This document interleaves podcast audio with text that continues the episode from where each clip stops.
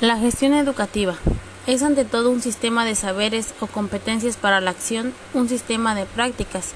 La gestión educativa no tiene mayor interés si no desemboca en lo operativo y vincula el problema como necesidad social con los objetivos o metas organizacionales. Gestión no es lo mismo que administración y gestión debe responder a las necesidades del entorno.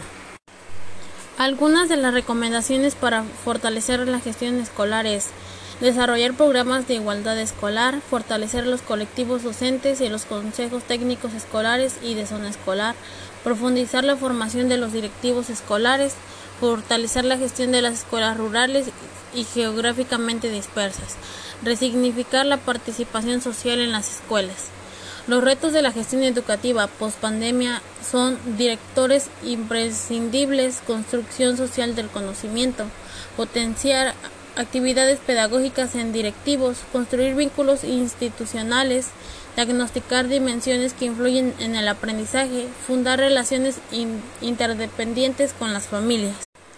La educación a distancia sacó a la luz las contradicciones y los desafíos de la gestión educativa cotidiana en la primaria pública, explicitó y asentó con más fuerza significados técnicos administrativos en lugar de pedagógicos.